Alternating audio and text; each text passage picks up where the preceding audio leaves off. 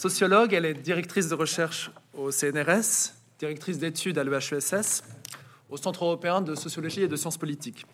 Elle a reçu euh, cette année la médaille d'argent du CNRS euh, pour, pour l'originalité et la, la, qualité de son travail reconnue au niveau national et international. Elle a publié euh, grand nombre d'ouvrages euh, à titre personnel, La guerre des écrivains, La responsabilité de l'écrivain, ces trois dernières années, Les écrivains et la politique en France, Peut-on dissocier l'œuvre de l'œuvre Des mots qui tuent, La responsabilité de l'intellectuel en temps de crise. Elle a également co-dirigé une dizaine d'ouvrages dont euh, les, contradictions de la, de la, globalisation éditoriale, pardon, Translatio, le marché de la traduction en France à l'heure de, la mondialisation, et le best-seller, euh, le dictionnaire international euh, Bourdieu. Spécialiste de sociologie des intellectuels et de sociologie de la littérature dans une perspective globale, au croisement de ces deux domaines, qui d'autre que Gisèle Sapiro pour cette conférence inaugurale, écrivain polémiste et euh, pour le colloque Écrivain polémiste et ses polémiques dans la littérature mondiale. Elle a généreusement accepté cette conférence, alors qu'elle en avait déjà trois autres, trois autres keynotes cette semaine. Donc un grand merci Gisèle, et je te laisse la parole. Ben, merci beaucoup euh, Tristan et merci Céline de cette euh, invitation. Et, c'est vrai que le programme de ce colloque a l'air absolument passionnant. Et euh, il se trouve que bon, j'ai travaillé sur les polémistes d'un côté, sur le champ littéraire transnational de l'autre, mais en fait ces objets ne s'étaient pas croisés jusqu'à ce jour, sauf de façon très occasionnelle. je vais donc tenter d'esquisser ici une réflexion très provisoire sur les conditions sociales et intellectuelles de la circulation dans le temps et dans l'espace des discours euh, polémistes à partir de la France. Alors pour comprendre les conditions d'une telle circulation, il faut d'une part comparer la configuration euh, des rapports entre champ intellectuel, champ politique et champ médiatique, ainsi que la structure du champ de production idéologique euh, qui se situe à l'intersection entre ces espaces, et d'autre part reconstituer les circuits et réseaux transnationaux, traduction, adaptation, réappropriation.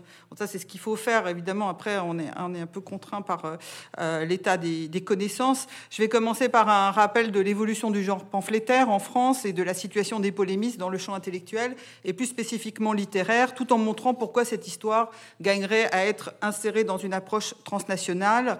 Euh, puis je me concentrerai sur les appropriations du genre par les auteurs euh, d'extrême droite contemporains, en particulier euh, Renaud Camus, Richard Millet et Éric Zemmour. Alors, les polémistes situent leur discours hors de l'espace des, possibles du champ politique de leur temps et hors de l'espace des discours autorisés, voire légaux, en défiant les limites de la liberté d'expression. Ils transgressent les censures propres au débat de l'espace public et les normes du débat lettré. Marc Angenot a étudié les figures rhétoriques de la parole pamphlétaire. Elle met en scène un personnage solitaire, non mandaté, qui fait montre de courage intellectuel en élevant sa voix euh, pour crier euh, euh, son indignation contre un scandale, la vérité contre un mensonge institué. À la différence des écrivains et intellectuels établis, dont le discours est autorisé par des institutions, comme les académiciens, membres de l'Académie française ou les universitaires, ou par un groupe doté d'un capital de reconnaissance, le pamphlétaire euh, tire, et le c'est souvent plus un homme qu'une femme, euh, euh, tire sa légitimité de son isolement et des risques objectifs qu'il prend, preuve de sa bonne foi, en combattant une idéologie dominante ou ses représentants. La rupture avec les conventions langagières et discursives du discours policier est la marque de son anticonformisme et assigne à cette parole un potentiel subversif qui peut se révéler gratifiant auprès du public. Si le pamphlet en France a une longue histoire qui remonte au moins à la Ligue, puis aux Mazarinades, dont Christian Jouot avait montré euh, qu'il s'agit d'une littérature d'action, euh, il se caractérisait jusqu'au milieu du XIXe siècle par sa forme courte qui la rendait accessible au plus grand nombre, d'où sa dangerosité aux yeux des pouvoirs en place, État et Église, comme en témoigne euh, encore le procès de Paul-Louis Courrier en 1821. Ce dernier aura contribué à littérariser le pamphlet et à légitimer la figure de pamphlétaire, emprunté aussi bien aux philosophes, Rousseau en particulier, qu'aux auteurs anglais, en, particulier euh, Jonathan Swift, qui est un des modèles de Courrier, euh, la figure héroïque de l'écrivain courageux combattant de manière désintéressée pour la vérité euh, qu'il revendique, euh, à une époque où le régime de liberté de presse commence à peine à s'esquisser avec la loi de 1819, se construit par contraste avec celle de l'homme de lettres qui flatte le pouvoir, symbolisé par la figure du bouffon ou du fou du roi ou du courtisan. Alors que ce dernier met sa plume au service des puissants de l'heure en échange de gratifications temporelles, l'écrivain pamphlétaire n'est au contraire guidé que par sa mission qui est d'éclairer l'opinion, de faire connaître la vérité, ce qui lui vaut souvent d'être persécuté par le pouvoir. Plus qu'un droit, dire la vérité constitue pour ces écrivains un devoir, lequel fonde l'éthique de responsabilité de l'écrivain en régime parlementaire, la vérité abolit les superstitions, démasque les impostures, combat les tyrannies. Il faut la faire connaître au plus grand nombre, la faire triompher. Telle est la mission de l'écrivain.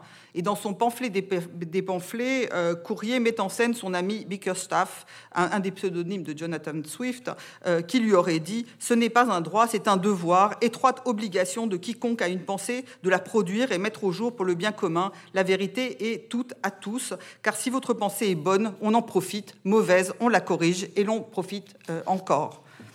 Euh, l'écrivain donc euh, qui dit la vérité a en outre une fonction rédemptrice selon euh, Armand Carrel, qui, lorsqu'il évoque Paul-Louis Courrier, il absout sa génération face à la postérité si jamais on accuse celle-ci d'être restée muette, spectatrice de toutes les hontes de la France depuis 15 ans. Fin de citation. Donc le, polémiste apparaît, le pamphlétaire apparaît à cette époque comme le prédicateur et le prophète des temps modernes. Avec l'avènement de la Troisième République, euh, le pamphlet change de camp tout en demeurant aux marges du champ politique. Il passe du côté des anti-républicains d'un côté et euh, des euh, socialistes et anarchistes de l'autre. Profitant de la grande loi républicaine de 1881 sur la liberté de presse, les pamphlétaires participent, comme l'a montré Cédric Passard, à la politisation de l'espace public. On peut dire que ce processus est aussi lié à la professionnalisation du champ politique qui exclut les intellectuels de sa sphère. Le pamphlet change aussi de format pour devenir l'épée opus qui illustre euh, ceux de Léon Blois, qui en fait un, un, genre littéraire, et les 1200 pages de la France juive d'Édouard Drummond, qui en révèlent tout le potentiel lucratif avec ses 62 000 exemplaires vendus la première année. Le livre paraît l'année même en traduction allemande, Das verjudete Frankreich, Versuch einer Tagesgeschichte, à Berlin, chez euh, Deubner. Il assure à Drummond un renom dans les cercles antisémites. Drummond va ainsi préfacer un livre du prêtre anti-juif August Rolling, intitulé Talmud Jude, qui était en fait un plagiat d'un livre de Johann Eisenmenger, paru en 1700 en allemand sous le titre Entdecktes Judentum, l'essence juive livre qui fut réédité sept fois et se vendit à des centaines de milliers d'exemplaires et équivalut à son auteur une chaire d'études bibliques à l'université germanique de l'Ancien Testament à Prague en 1876. Rowling se constitua ensuite en expert dans les procès contre les juifs accusés de meurtre rituel. Alors vous voyez qu'on est ici clairement euh, hors du champ littéraire transnational qui est en train de se former. Euh, ce qui est intéressant, c'est qu'il y a une réédition récente euh, du pamphlet de, euh, Drummond euh, par un éditeur politique, Alain Soral, dans la maison Contre-Culture, qui a aussi réédité Le salut par les Juifs de Léon Blois en 2013, donc les deux, tous deux d'ailleurs partiellement, partiellement censurés à leur parution. Si dans les années 30, euh, Bernanos s'inscrira euh, dans la tradition euh, littéraire du catholique blois, Céline s'inspire aussi des pamphlets de Drummond ainsi que des écrits antisémites qui arrivent d'Allemagne en masse à cette époque, comme l'a montré Ralph Shore. Bagatelle pour un massacre atteint 75 000 exemplaires, beaucoup plus que ses romans. Euh, le décret-loi Marchandeau de 39 qui interdit les discours haineux met un terme à cette explosion de discours antisémites avant d'être abrogé l'année suivante par le régime de Vichy. Et euh, ce décret-loi Marchandeau, c'est l'antécédent en fait de la loi de 1972 euh, qui, élargit la citation à la, à la haine raciale. Cependant, la figure de, l'écrivain polémiste qui domine la Troisième République, c'est le monarchiste Charles Maurras, euh, euh, secondé à l'action française par un autre pamphlétaire, Léon Daudet. à propos duquel François Mauriac a écrit que l'invective prend toujours sa source dans un cimetière d'œuvres avortées. Ces deux auteurs sont la référence euh, de la plupart des polémistes de l'époque. Tous deux s'inscrivent dans le champ politique. Daudet a même été député de la Seine à l'Assemblée euh, de 1919 à 1925. Euh, Maurras, lui, demeure dans la sphère extra-parlementaire. Ce sont aussi des journalistes. Depuis le début du XIXe siècle, la presse est devenue le lieu privilégié de la parole pamphlétaire pour diffuser des messages politiques au plus grand nombre. Ce nombre s'étant fortement élargi sous la Troisième République à la faveur de l'alphabétisation d'un côté et de la libéralisation de la presse de l'autre. Alors, ces auteurs se partagent entre l'écriture d'ouvrages littéraires et politiques et le journalisme d'opinion, dans lequel ils manient au quotidien l'invective, la dénonciation, la stigmatisation, des juifs notamment, voire les appels au meurtre. Maurras a ainsi traité Léon Blum de détritus humain. Et je, euh, citation, je continue la citation, un homme a fusillé, même dans le dos. Provocation qui a conduit à l'attaque physique contre Blum en février 1936 et a valu au leader d'Action française d'être condamné à huit mois de prison et incarcéré. L'influence de Maurras dépasse le cadre politique et journalistique ainsi que les frontières nationales. Il trouve un porte-parole même aux États-Unis en la personne que Céline a citée, Darwin Babbitt, euh, réactionnaire sceptique qui importe la querelle entre classicisme et romantisme aux États-Unis. Son livre Rousseau and Romanticism, paru en 1919, fait remonter les origines des tendances artistiques modernes à la révolte romantique, selon une argumentation qui rappelle beaucoup la thèse de Pierre Lasserre, le romantisme français. Alors que la, littérature classique euh, s'intéresse aux types les plus représentatifs, le romantisme s'intéresse à l'étrangeté, l'inattendu, l'unique, l'extrême. En privilégiant la subjectivité et l'éphémère plutôt que l'impersonnalité et l'universel, euh, il représente donc un véritable danger pour l'ordre social. Comme ses homologues français, mais sans en avoir le même impact, Babbitt euh, mobilise des arguments contre le romantisme pour condamner la littérature moderne, euh, qui, selon lui, a encouragé le narcissisme et le laxisme moral. Cette vision du monde va fonder les attaques de Wyndham Lewis contre Joyce et la levée de boucliers des euh, New Humanists contre le modernisme dans les années 20. En France, Maurras aura formé toute une génération de polémistes dont les plus tristement célèbres sont euh, Robert Brasiac et Lucien Rebatté, qui s'éloignent de leur maître euh, après le 6 février 1934 euh, pour s'orienter vers le fascisme. Dans la guerre des écrivains, j'avais analysé la rhétorique de ces polémistes sous l'occupation. Ils tentaient de se faire passer pour une avant-garde en se réclamant de Céline, qu'ils érigeaient en prophète, et en voulant développer une critique fasciste. J'ai montré l'hétéronomie de ce discours qui réduit le jugement esthétique au social, voire au biologique. Ainsi, Lucien Rebatté, dans Les Décombres, euh, euh, pousse euh, recours pour attaquer Mauriac à la juxtaposition du registre religieux et du registre scatologique et sexuel. Je ne lirai pas la citation, je vous la laisse, la découvrir.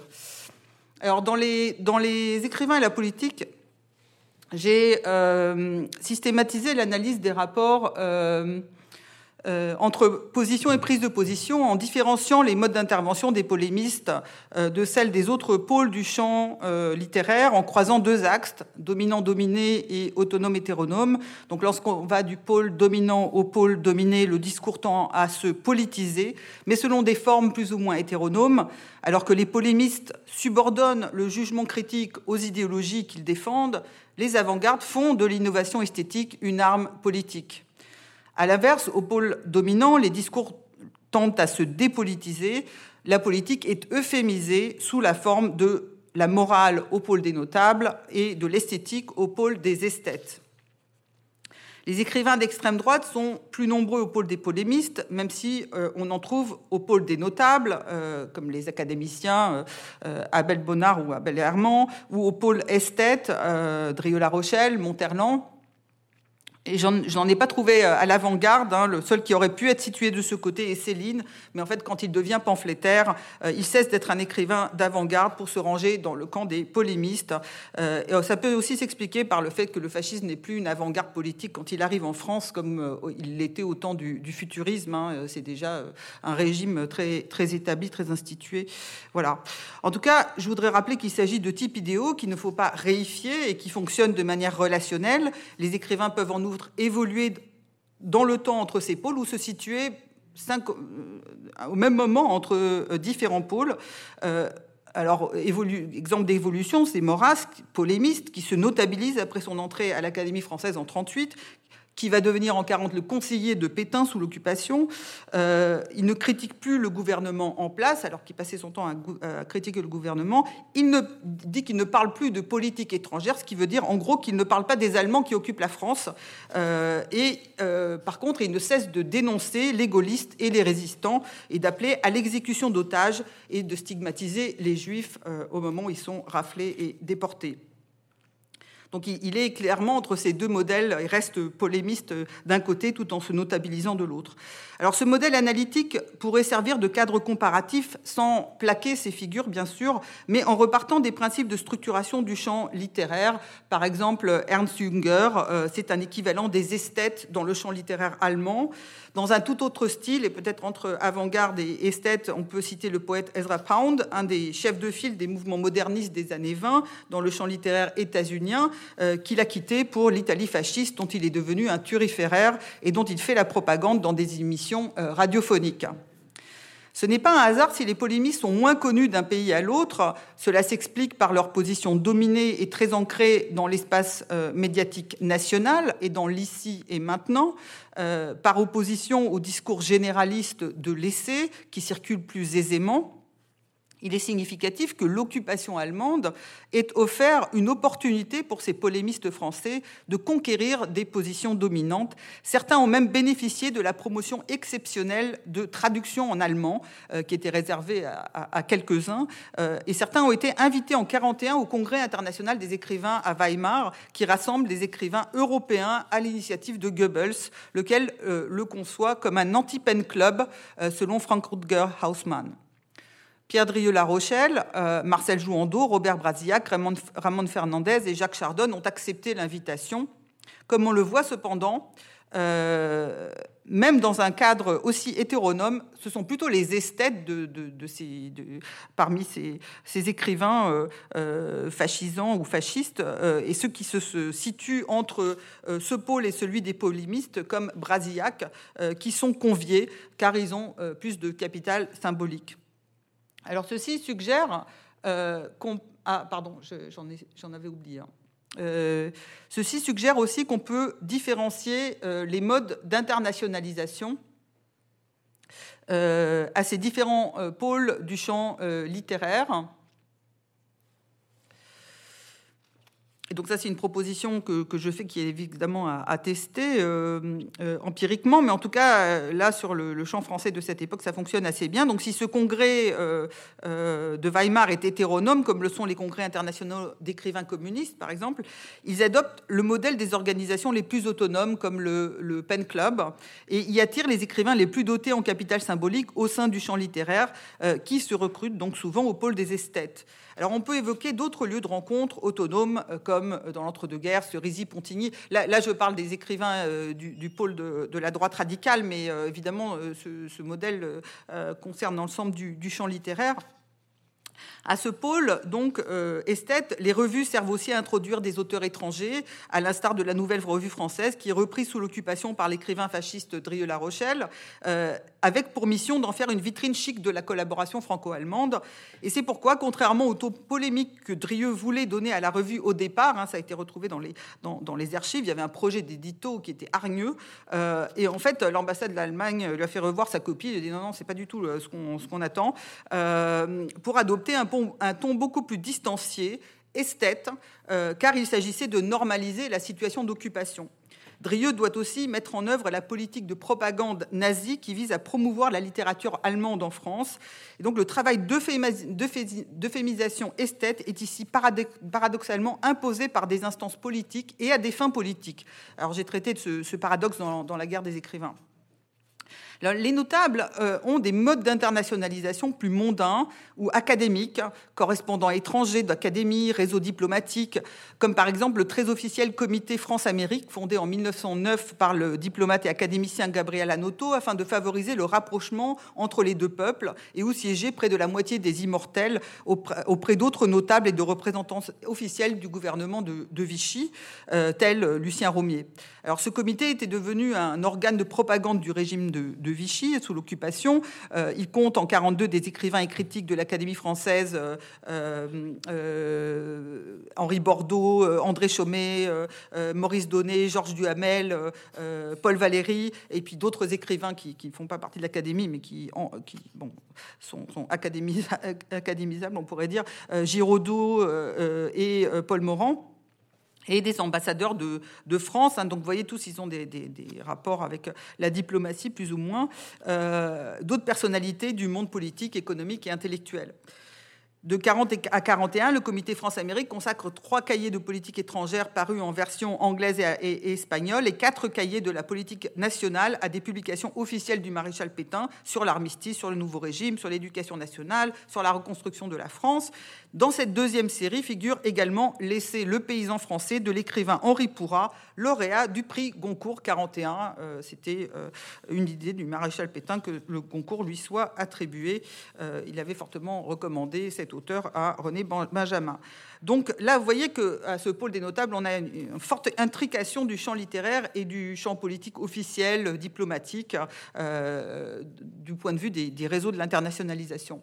Les avant-gardes qui contestent les instances de consécration nationale s'inscrivent, elles, d'emblée dans des mouvements artistiques transnationaux, à l'instar du futurisme, du, dada, du surréalisme ou du situationnisme.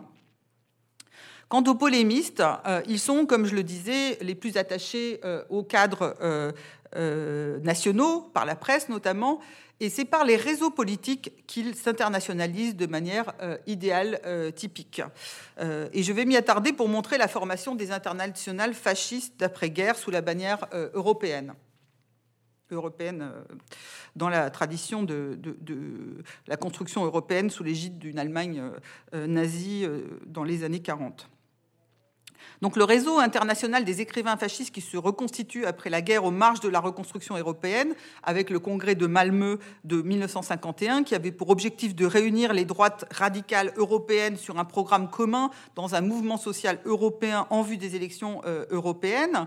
Euh, ce congrès donc avait été préparé lors d'une rencontre à Rome euh, l'année précédente par Maurice Bardèche, donc beau-frère de, de Brasillac, Oswald Mosley, fondateur en 1932 de l'Union britannique des, fascistes, euh, Per Engdahl, leader du Ninsvenska euh, Rörelsen, euh, le NSR suédois, Karl-Heinz Priester, ancien leader de la Hitlerjugend, ancien SS, animateur de plusieurs amicales d'anciens nazis, fondateur de la revue Nation Europa, membre du cercle Werner Naumann, ancien collaborateur de, Goebbels, qui était donc Priester, l'éditeur de Bardèche en allemand. Et il y a aussi Horia Sima de la garde de fer roumaine.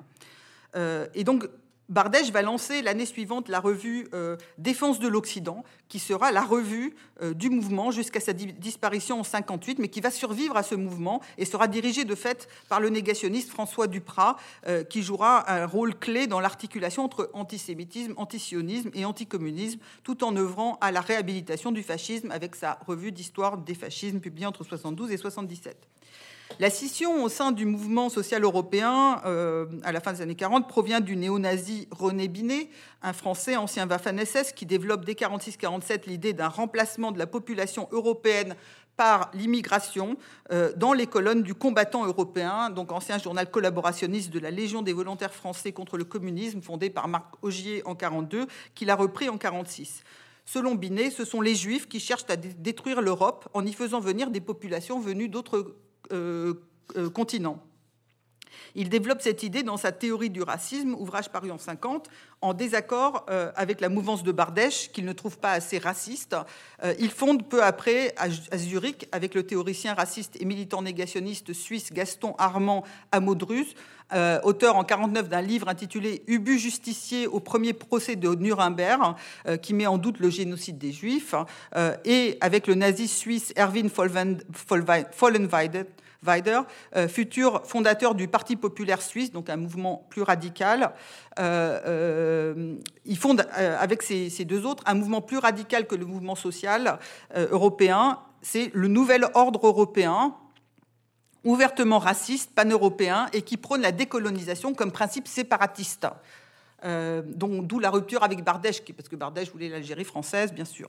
Voilà. Alors ce mouvement organise des congrès à Paris en mai 52, à Hanovre en 54, à Lausanne en 56, à Milan en 65, à Barcelone en 69. Alors le mouvement décline vers 1980, mais Amodruz euh, continue à publier son organe Courrier du continent, qui est repris en 2012 par le négationniste euh, René-Louis Berclat. Quant au mouvement social européen, il disparaît suite à ces divisions, mais subsiste dans les années 60 un réseau informel autour, des autour de revues. Donc, j'ai mentionné Défense de l'Occident. Il y a aussi la revue Europe Action, animée par Dominique Vénère, euh, Gilles Fournier et Jean Mabir. ils sont en contact étroit avec le centre euh, Ordine Nuovo, lié au mouvement politique du même nom en Italie et proche du philosophe traditionnaliste Julius Evola, euh, qui traduit des articles publiés par ces revues. Donc, le centre traduit des articles du français hein, de, défense de l'Occident et d'Europe Action.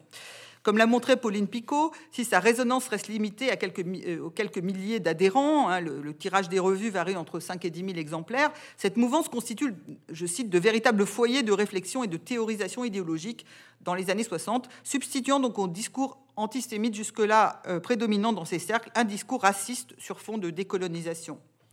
Alors, a collaboré à ces deux revues Alain de Benoît, un des fondateurs du GRES, le groupement de recherche et d'études pour la civilisation européenne, euh, et fondateur de la Nouvelle Droite, donc directeur des revues Nouvelle École, fondée en 68, Éléments en 73 et Crisis en 88, qui prône alors un racisme européen, racisme biologique qu'il transformera par la suite en racisme culturel ou ethno-différentialiste dans le cadre d'une stratégie qui vise à légitimer et rendre respectables les idées d'extrême droite, comme l'analyse Ramzi Kecheyan.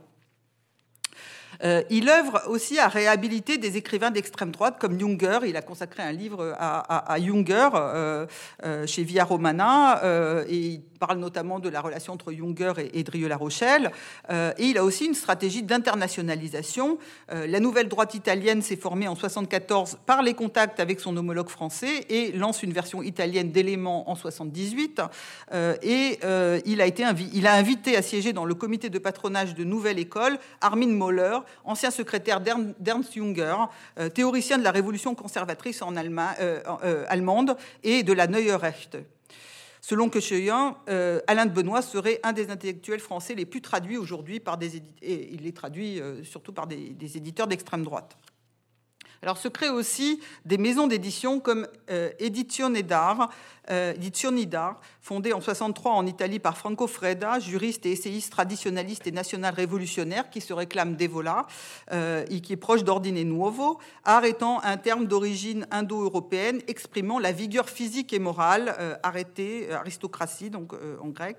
Et y paraissent des livres de Gobineau et de Spengler, entre autres classiques, et des ouvrages idéologiques récents comme celui de Massimo Pacilli, L'invasione podromi di una eliminazione etnica.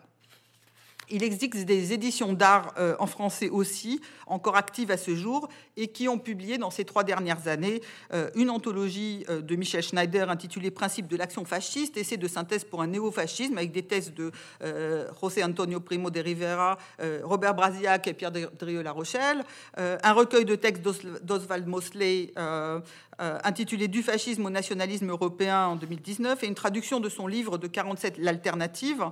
Euh, et puis des textes de, de, de donc théoricien italien de l'élitisme traditionnaliste, qui se réfère à une tradition ario-nordique, euh, promouvant un aristocratisme mâle contre le principe féminin incarné par la démocratie, et qui est devenu après la guerre une référence de la nouvelle droite italienne, française et états-unienne, ainsi que des milieux néofascistes en Europe et aux États-Unis. Et euh, publie encore Alexandre Douguin, le théoricien et promoteur de l'eurasisme, qui est un des inspirateurs de la nouvelle droite en Russie, un des maîtres de, Poutine aussi. Voilà, donc ces mouvements euh, euh, qui font circuler les essais polémiques des écrivains français des, années 30 se situent, comme vous le voyez bien, hors du champ politique euh, et hors du champ littéraire, aux marges du champ de production idéologique et du champ éditorial. Alors pourquoi, pourquoi aux marges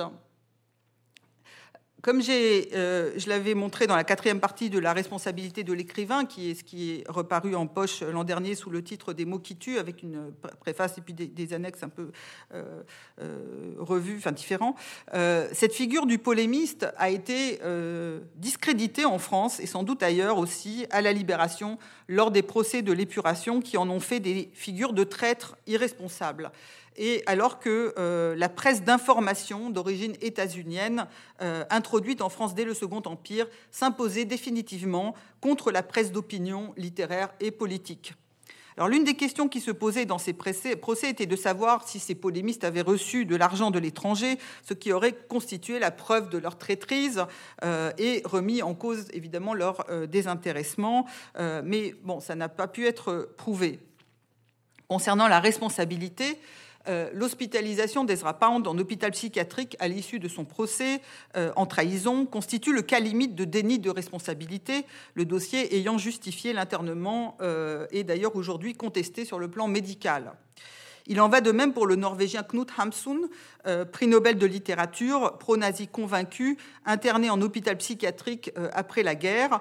On n'a pas d'exemple en France, mais comme je l'ai montré dans des mots qui tuent, des arguments en ce sens ont été invoqués lors des procès par la défense, remettant en cause donc l'image de ces euh, euh, polémistes comme des acteurs rationnels et des écrivains responsables. Donc, par exemple, dans le cas de Rebatté, son éditeur, Robert de Noël, interrogé lors de l'instruction, euh, a mis sa violence verbale, son antisémitisme, sa germanophilie sur le compte d'un fourvoiement dû à un déséquilibre, un caractère hypersensible qui le rendait sans doute pathologiquement violent par moments. Aux yeux de son ancien camarade de rédaction, Thierry Molnier également, Rebatté était, à la différence d'autres collaborateurs de l'équipe de Je suis partout, je cite, un garçon sincère mais hyper nerveux, peut-être même violent sous l'effet de la boisson. De même, lors du procès Céline, qui se tint, par contumace, le commissaire du gouvernement suggéra que son cas relevait de la psychiatrie. Il lui semblait impossible d'expliquer autrement que par les suites, d'une trépanation, je cite, l'antimilitarisme du voyage et le militarisme des beaux draps. Sa source était sans doute les observations, parce que aucun des témoins n'évoque euh, euh, une pathologie quelconque de, de, Céline dans le procès. Il y, a, seulement un témoin qui suggère que voilà, qu'il pourrait être euh, un peu dérangé, mais, en fait, la source du procureur, était sans, du, commissaire du gouvernement, était sans doute les observations de Milton Hindus, professeur à l'université de Chicago, qui avait passé trois semaines auprès de Céline à Copenhague durant l'été 48 et qui publia le fruit de ses, observations en février 50 à l'approche du procès sous le titre The Crippled Giant. Je cite, Il a une plaque d'acier dans le crâne, là où il fut trépané, et des bruits dans le cerveau que lui seul peut entendre. Donc c'est ça qu'il a noté. Euh, euh, croyant évidemment Céline sur parole, alors que Céline n'était pas du tout trépanée. Euh, les extraits parus dans, Combat le surlendemain du procès accréditèrent l'idée que cet homme aux cheveux longs de barde, hein, je cite, qui ressemblait à, je cite, un chien hirsute inexplicablement blessé, était, je cite, plus que ma boule, comme le pensait Gide, il était complètement fou. Le thème de la folie de Céline a permis la dissociation de l'œuvre littéraire euh, de l'écrivain, euh, euh, qui commence à être réédité à partir du début des années 50 par Gallimard. Gallimard a récupéré le fonds de Noël après le décès de l'assassinat de Robert de Noël. et dissociation entre l'œuvre littéraire et les pamphlets antisémites du polémiste, dont Céline avait réinterdit la réédition. C'est la raison pour laquelle ils ne sont pas réédités. C'est cette interdiction que Gallimard était parvenu à faire lever auprès de la veuve de Céline avant son décès par l'intermédiaire de son avocat, euh, parce que Gallimard voulait rééditer les pamphlets, voyant qu'ils étaient déjà réédités au Québec où ils étaient tombés euh, dans le domaine public, dont la durée est plus courte euh, qu'en France. Mais Gallimard a finalement abandonné ce projet devant les arguments qui lui ont été opposés dans le débat public que cette affaire a suscité. Reste que le thème de la folie Céline, qui serait la contrepartie de son génie, selon la conception romantique du créateur, persiste à ce jour en France comme à l'étranger. Par exemple, en 2017, euh, la chaîne belge RTBF titrait une émission consacrée à Céline, je cite, Un grand écrivain en dépit de la folie antisémite. Alors, outre ce discrédit jeté sur la figure du polémiste, ce sont les changements survenus dans le champ de production idéologique, le champ du pouvoir et le champ intellectuel qui expliquent cette marginalisation. Je l'ai développé euh, pour la France dans l'épilogue des écrivains et la politique. Je, vais juste en rappeler brièvement les grandes lignes pour pouvoir euh, venir plus rapidement sur le contemporain. Euh, donc d'abord la transformation du champ de production idéologique depuis l'après-guerre, euh, délégitimation de la droite radicale après la guerre, euh, qui renaît pendant la guerre d'Algérie, délégitimation du Parti communiste qui occupait une, position centrale au sein de la gauche radicale et montée de la gauche anticommuniste, nouvelle droite intellectuelle conservatrice qui se forme, se, se, rassemble contre le communisme après la publication de la traduction française de l'archipel du Goulag de Solzhenitsyn en 74, lancement en 78 de la revue Commentaire, euh, euh, donc euh, Raymond, par Raymond Aron, et elle est inspirée de la revue néoconservatrice américaine Commentary. 77-78, on a l'apparition des, intellectuels médiatiques hein, avec les nouveaux philosophes, 80 la mort de Sartre, puis l'avènement du Parti socialiste au pouvoir qui contribue à une certaine démobilisation de la gauche intellectuelle et à la marginalisation du, marxisme. Et puis, dans les années 80, la gauche va se diviser autour du néolibéralisme. Alors il y a des, transformations du champ de pouvoir, alors évidemment très, très rapidement, la montée du pouvoir technocratique, la clôture du champ politique surtout dans les années 70, euh, l'impact accru des médias dans le champ intellectuel et politique, le tournant néolibéral et euh, la mondialisation, donc euh, à partir de début des années 80. Et puis il y a les transformations propres au champ intellectuel, division du travail d'expertise et montée des experts qui donc marginalisent la figure de l'écrivain qui incarnait l'intellectuel jusque-là, institutionnalisation universitaire des, euh, sciences humaines et sociales, euh, professionnalisation du journalisme et euh, délégitimation de la figure de l'écrivain comme intellectuel total. donc le modèle sartrien, hein, Foucault élabore la figure de l'intellectuel spécifique, qui est une sorte de, contre-expert, on pourrait dire. Et puis l'anti-autoritarisme, en mai 68, remet en cause la figure de l'intellectuel universel. Donc, dans toute la marginalisation des polémistes, euh, en résultat de toute cette évolution, mais ils réapparaissent euh, dans l'espace public français des années 2000. Et euh, cette réapparition est liée à une conjoncture de repolitisation du champ intellectuel et de droitisation de l'espace médiatique. Alors ceux qui s'inscrivent d'une façon ou, d'une autre euh, dans le champ littéraire, parmi ces polémistes, hein, il n'y a pas que des, euh, écrivains, des littéraires, mais euh, ceux qui s'inscrivent dans le champ littéraire sont à droite, hein, sont des polémistes de la droite radicale. L'idéologie dominante à laquelle cette droite se confronte désormais est la philosophie des droits humains qui comprend l'antiracisme, euh, l'égalité homme-femme euh, et leurs attaques répétées et ouvertes contre ces principes euh, qui rassemblent la plupart d'entre eux, par-delà leurs les divergences, les excluent de la compétition légitime au sein du champ politique, encore que euh, on est peut-être à un moment de bascule. Euh, je pense évidemment à la candidature de, Zemmour à la, présidence.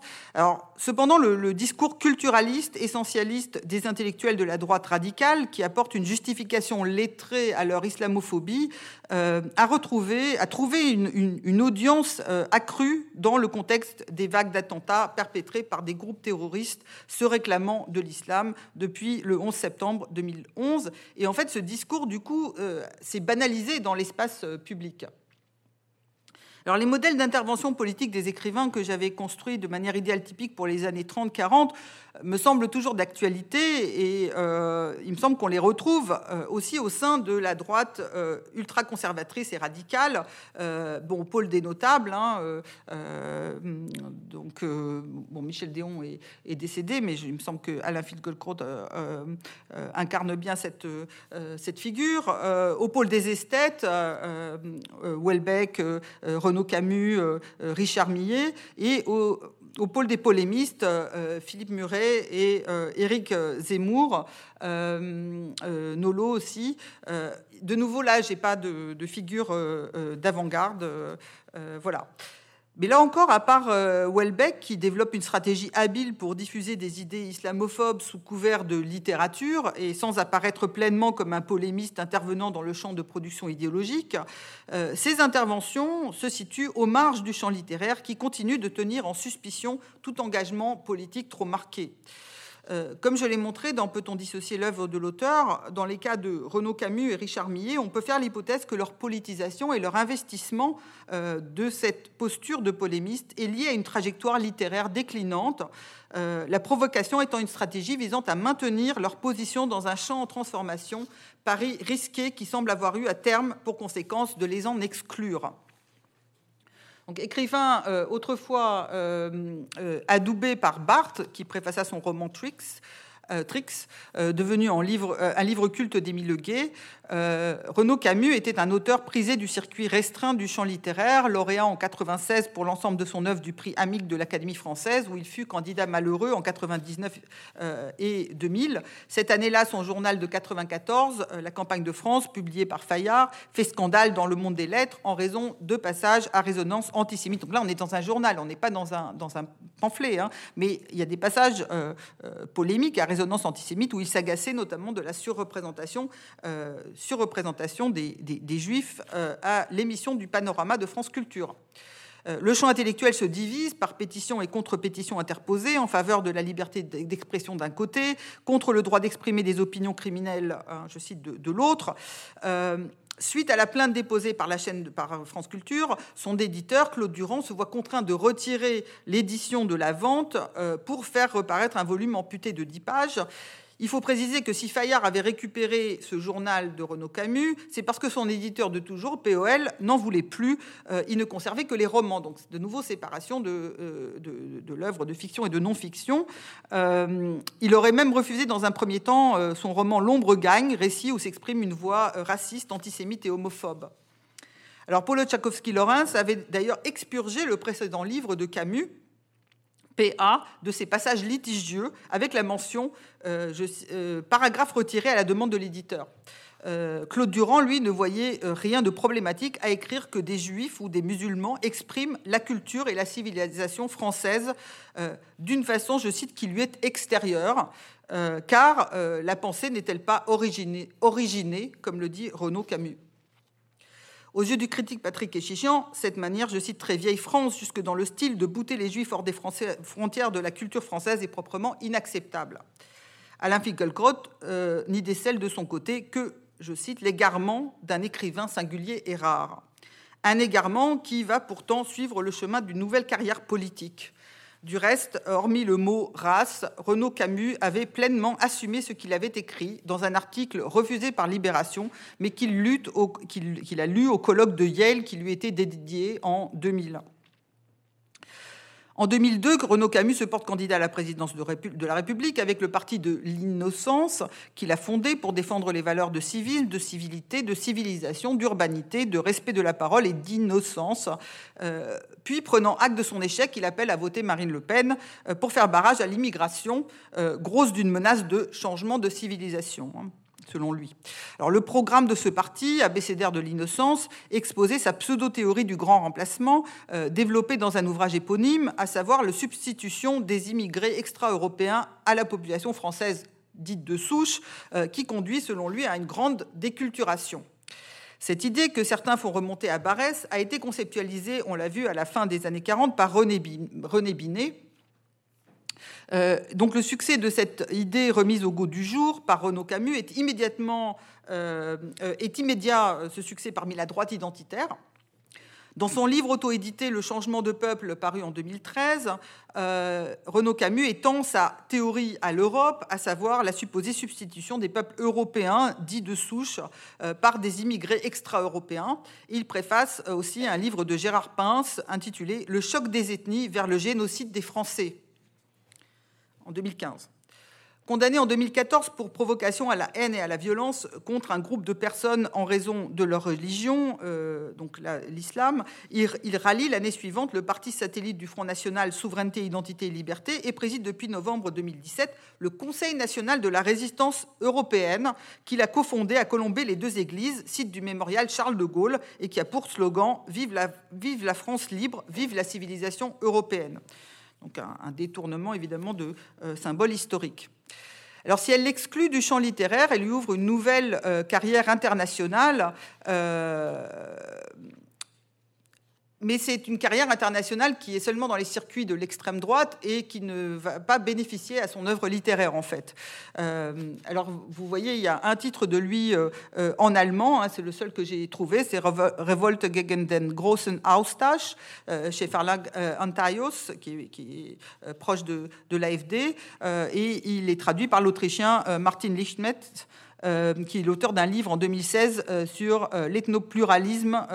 donc c'est le pseudonyme de Martin Zemtlich et il est collaborateur de Neue Ordnung, donc nouvel ordre, donc tout, ce, ce, réseau que j'ai évoqué auparavant. Euh, alors, ce qui a des échos, euh, un écho, une résonance internationale, c'est sa théorie du, sa pseudo-théorie du grand remplacement, euh, aussi bien en Europe qu'aux États-Unis, semble-t-il chez les suprématistes blancs. mais encore une fois, ça ne bénéficie pas à son œuvre littéraire. Alors une telle évolution est sans nul doute un effet du vieillissement social associé à la perte de la reconnaissance littéraire.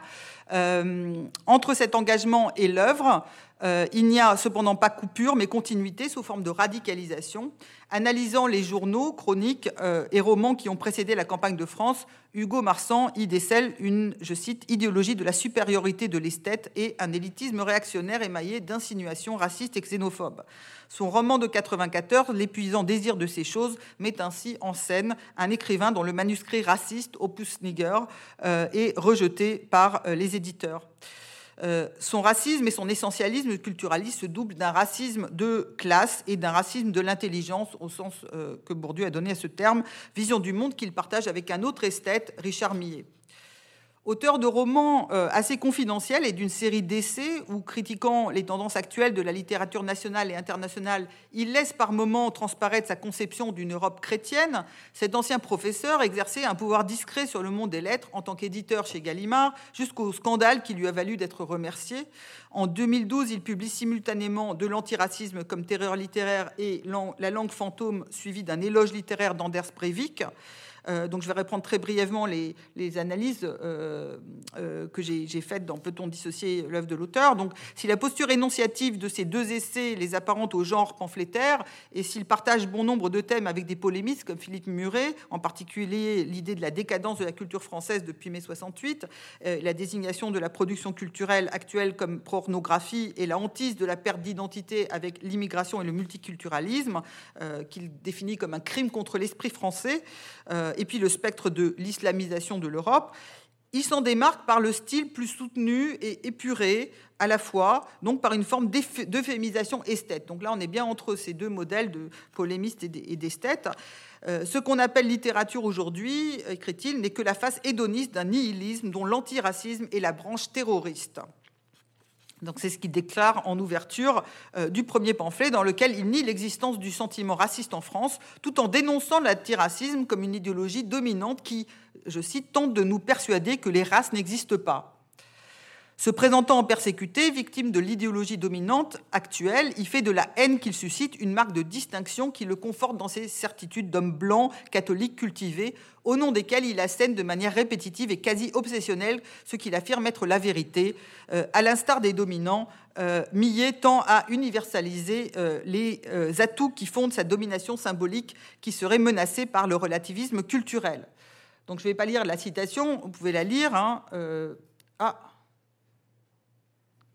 passe bah, Vous ne pourrez pas la lire, désolé. Euh,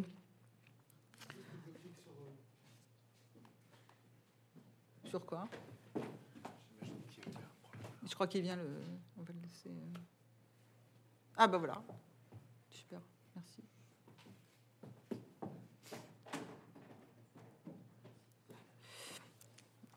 Merci.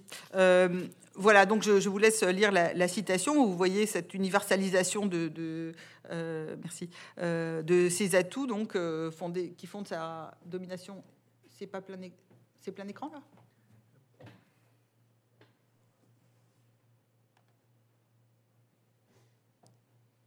Voilà, super. Ah non, ça marche pas. Bon, je continue. Hein. donc, son éloge littéraire de Anders, je préfère pas la lire. Hein, donc. Euh, son éloge littéraire d'Anders Breivik porte un regard esthétisant et quasi apologétique sur le meurtre de 77 personnes en Norvège au cours de l'été 2011, dont une majorité d'adolescents qui se trouvaient dans un camp de jeunes travailleurs dans l'île d'Utoya. Millet se dit dans cet éloge euh, d'Anders Breivik, euh, éloge littéraire euh, d'Anders Breivik, il se dit frappé par, je cite, la, perfection formelle des gestes de Breivik, hein, dans lesquels il voit une dimension littéraire, au nom du fait que la perfection, je cite, comme le mal, aurait toujours peu ou prou à voir avec la littérature. Donc on s'attendrait à une description esthétisante de la perfection formelle de ces actes, au lieu de quoi suit un rappel purement factuel et plat de ce qui s'est passé. Hein. Euh, puis le soi-disant éloge littéraire tourne non pas en apologie, parce que ça serait une apologie de meurtre, donc là il fait très attention. Euh, euh, il a bien dit qu'il n'approuvait pas ce massacre, hein. mais malgré tout il y a une espèce de plaidoyer en défense, sachant que le texte paraît deux jours avant le procès du tueur. Donc il en fait une victime du multiculturalisme et de la perte d'identité. Hein, je cite Breivik d'une façon naïve, loin d'incarner le mal, c'est fait le truchement sacrificiel du mal qui ronge nos sociétés, tombé dans une horizontalité acéphale et trompeuse. Et Millet de déceler dans les actes du meurtrier, je cite, une manifestation dérisoire de l'instinct de survie civilisationnel. Alors la rhétorique qui consiste à rendre les vraies victimes responsables des crimes perpétrés contre elles est familière. Les nazis et fascistes de tout poil martelaient à l'envie que les juifs étaient responsables de la Deuxième Guerre mondiale. Et cette rhétorique pamphlétaire n'a de littéraire que le style. Elle évoque l'esthétisation du politique pratiquée par le fascisme tel que Walter Benjamin l'a défini. On retrouve dans cet essai, comme dans celui qui le précède, dans le même volume, Langue fantôme, les leitmotivs de la, de la rhétorique réactionnaire d'avant-guerre, décadence annonçant la fin de la civilisation, euh, danger euh, euh, que le métissage fait courir à l'essence française et à la pureté de la langue. Il ne parle pas de pureté de la race et se défend d'être raciste, mais il n'hésite pas à réifier le terme de race qu'il emploie pour celui de culture. Ce sont des thèmes qu'on trouve chez Maurras et l'action française, à ceci près qu'ici, les musulmans ont remplacé les juifs.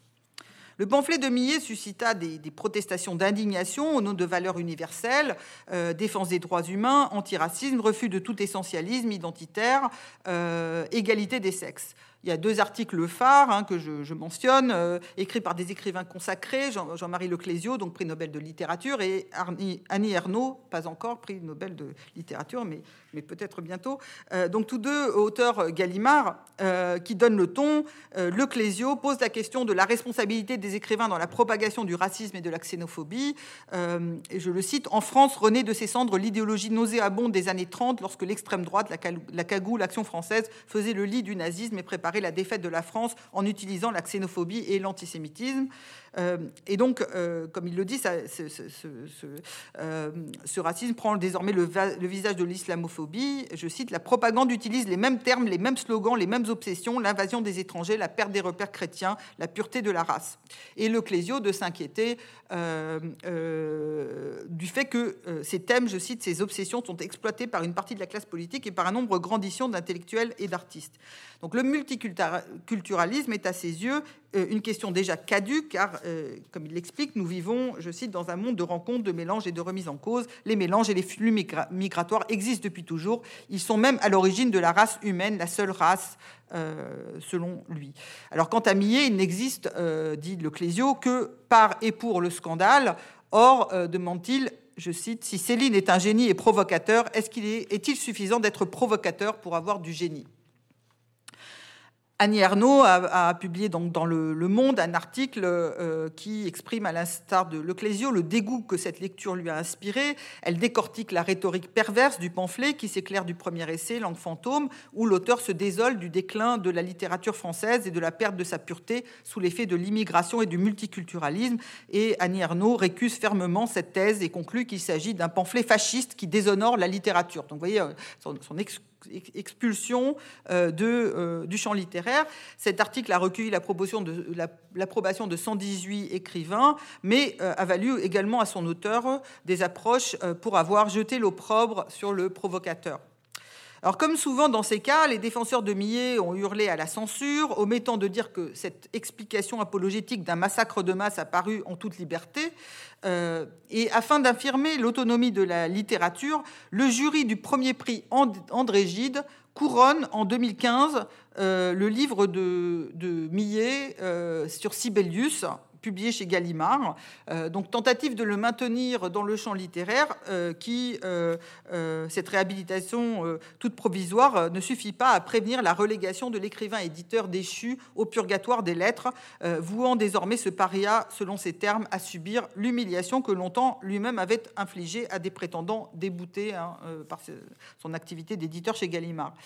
Euh, une déchéance qui nourrit plus que jamais sa vision crépusculaire de la décadence nationale et celle de la langue française dont il s'érige en martyr dans Français langue morte, suivi de l'antimillé, juxtaposant d'autaines complaintes sur son sacrifice et la justification lettrée de ses convictions racistes, sexistes, homophobes et anti-égalitaristes qu'il ressasse sous la bannière de l'anti-américanisme.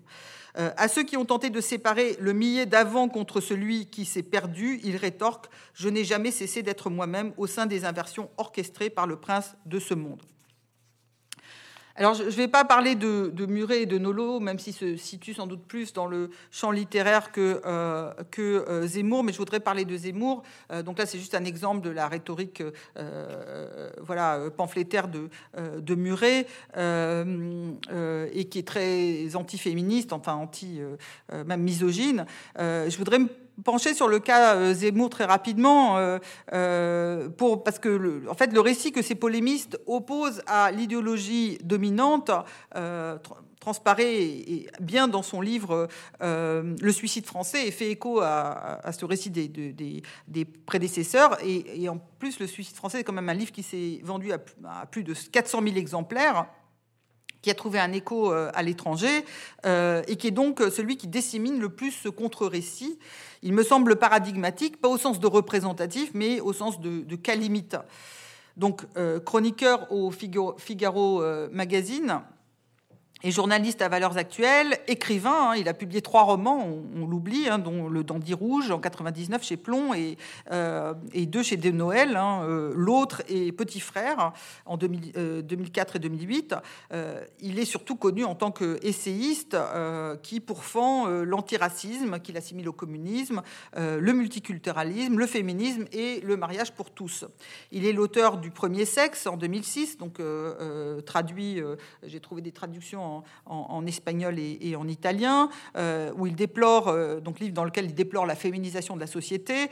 Euh, il est l'auteur aussi de Mélancolie française, vendu à 60 000 exemplaires et couronné du prix du livre incorrect, et puis du Suicide français, donc qui devient rapidement un best-seller, donc ça, c'est qui est paru chez Albin Michel, livre traduit en italien chez un très petit éditeur pas en allemand, ni en anglais, euh, pas en russe non plus, euh, mais l'introduction est traduite euh, en russe sur un blog avec 70 commentaires et le livre est recensé dans la revue Problèmes de stratégie nationale de l'Institut russe d'études stratégiques, donc c'est lié à l'administration de, de, Poutine.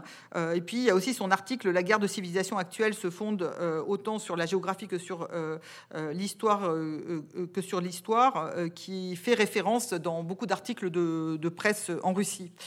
Euh, il est l'auteur de, Portraits de baladure de Chirac, donc ça montre une tentative d'aller vers le pôle des, notables, mais il a été condamné euh, en 2011 pour provocation à la discrimination raciale en raison de sa justification sur France O du droit des employeurs, de, du soi-disant droit des, employeurs de refuser des Arabes ou des Noirs.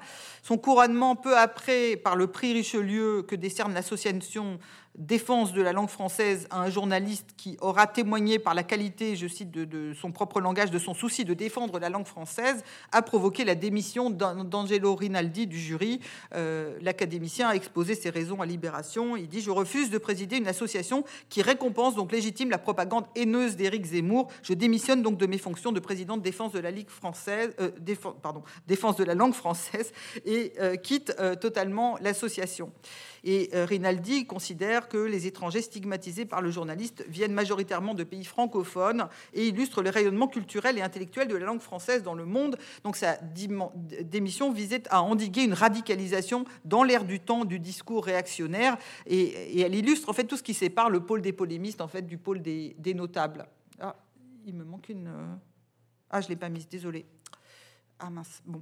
Euh, dans, le suicide français, Zemmour construit un système d'opposition qui vise à remettre en cause l'idéologie dominante au nom euh, de valeurs patriarcales qui assuraient selon lui la stabilité et la grandeur de la nation, faisant de la famille la cellule d'une conception organiciste de la société. Donc en fait, j'avais un tableau que j'ai oublié de mettre sur le PowerPoint, donc qui oppose euh, hiérarchie à égalité, patriarcat, donc l'autorité du père sur la famille de sur la famille et de l'homme sur la femme, qui l'oppose féminisme qu'il qualifie de matriarcat euh, et aux minorités, aux droits des minorités sexuelles.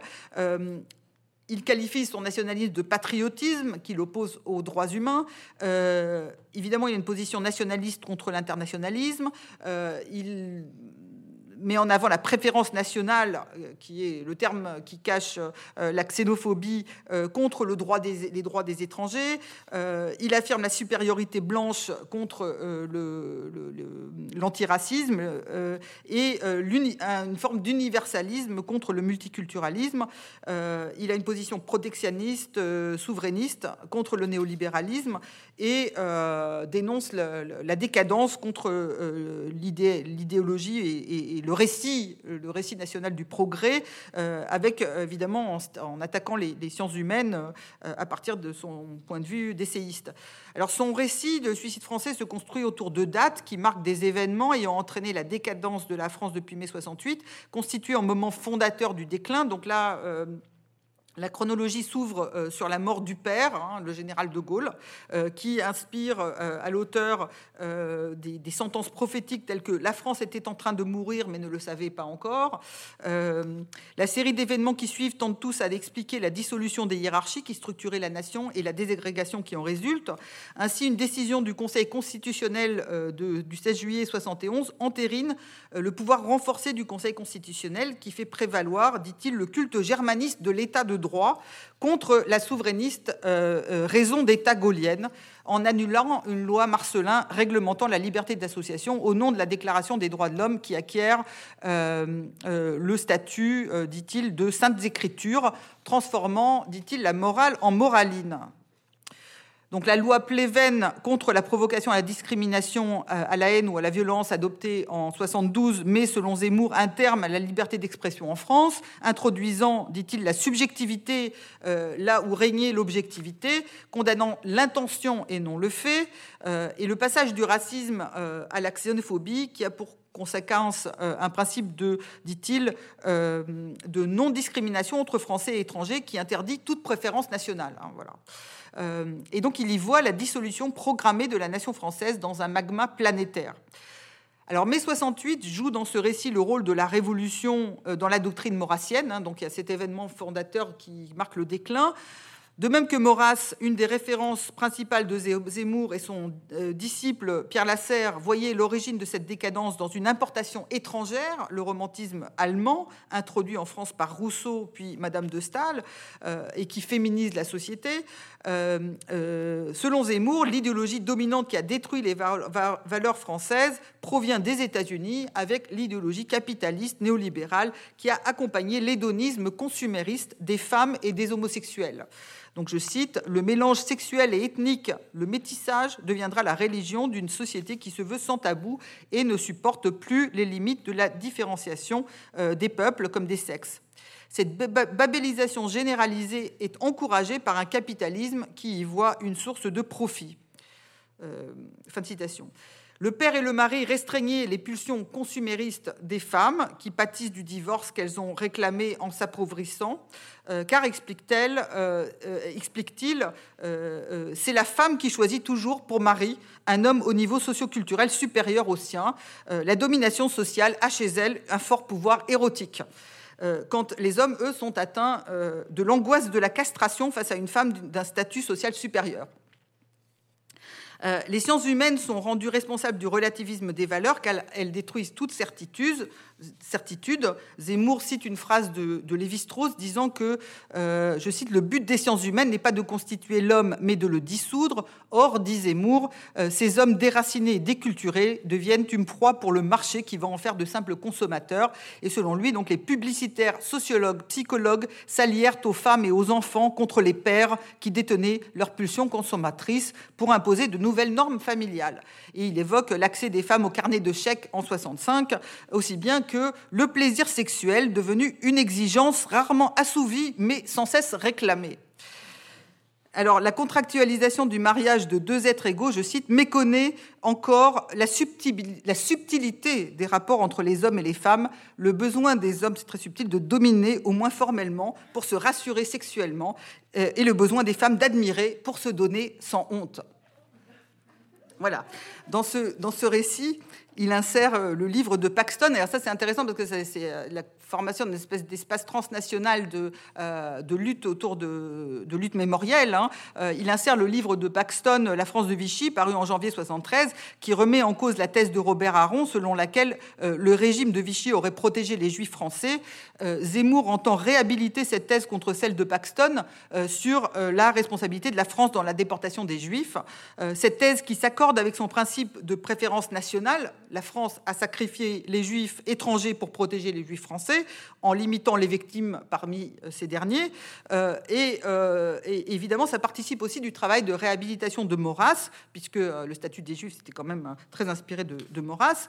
Et ça lui permet aussi de blâmer les descendants des juifs étrangers ayant survécu pour avoir pris leur revanche en imposant une ligne communautariste. Euh, et puis, ça lui permet aussi de blâmer la crainte de la France de renvoyer les immigrés venus du Sud euh, chez eux, parce qu'on euh, on a peur que de raviver le, passé de Vichy. Car pour Zemmour, il y a la bonne émigration, celle qui provient d'Europe, je cite, de confession chrétienne, de même culture gréco-latine et de race blanche, euh, précise-t-il en disant paraphraser De Gaulle, euh, et l'autre qui amène le multiculturalisme et conduit à ce, je cite, rebut désolé et redouté qu'est la banlieue. Euh, une distinction qui évoque le discours raciste des années 30 proféré par l'Action française et d'autres mouvements d'extrême droite sur les juifs inassimilables. Ce récit qui se prétend historique est, on le voit, organisé de façon déductive par les principes de décadence qu'il s'agit de montrer à l'œuvre, fin du patriarcat, féminisation, consumérisme, multiculturalisme, auquel il oppose une vision ethno-raciale de l'homogénéité des peuples européens, ce qui permet à son discours nationaliste de s'internationaliser et euh, de même que l'antiféminisme et la défense du patriarcat. Alors, euh, je vais conclure très brièvement. J'ai montré que les modes d'internationalisation sont liés aux positions occupées dans le champ littéraire et au rapport euh, avec le champ politique. Euh, alors que le pamphlet s'était inscrit depuis Paul-Louis Courrier dans le champ littéraire au moment de son autonomisation, par ses liens avec le journalisme littéraire et politique, et alors qu'il pouvait encore apparaître dans les années 30 comme un genre littéraire à part entière au sein du champ littéraire français, la délégitimation de la figure du polémiste à la libération et la différenciation entre champ littéraire et champ, politique et champ journalistique au profit du journalisme d'information exclut le pamphlet du champ littéraire national et transnational. C'est, on l'a vu, par les circuits politiques de la droite radicale que ces textes circulent et sont érigés en référence idéologique et en source d'autolégitimation par ces mouvements eux-mêmes situés en marge du champ politique mais dont le discours a fortement gagné en visibilité dans l'espace public depuis les années 2000. Euh, d'où les tentatives de relégitimer ces auteurs du passé, euh, tels que Maurras, Drieux ou Sur le plan à la fois littéraire et politique. Voilà, alors j'ai parlé que des, polémistes euh, de droite, et on peut discuter, peut-être il y aura des communications sur les polémistes de, gauche, mais je pense que les, les logiques ne sont pas tout à fait les mêmes. Voilà, merci de votre attention.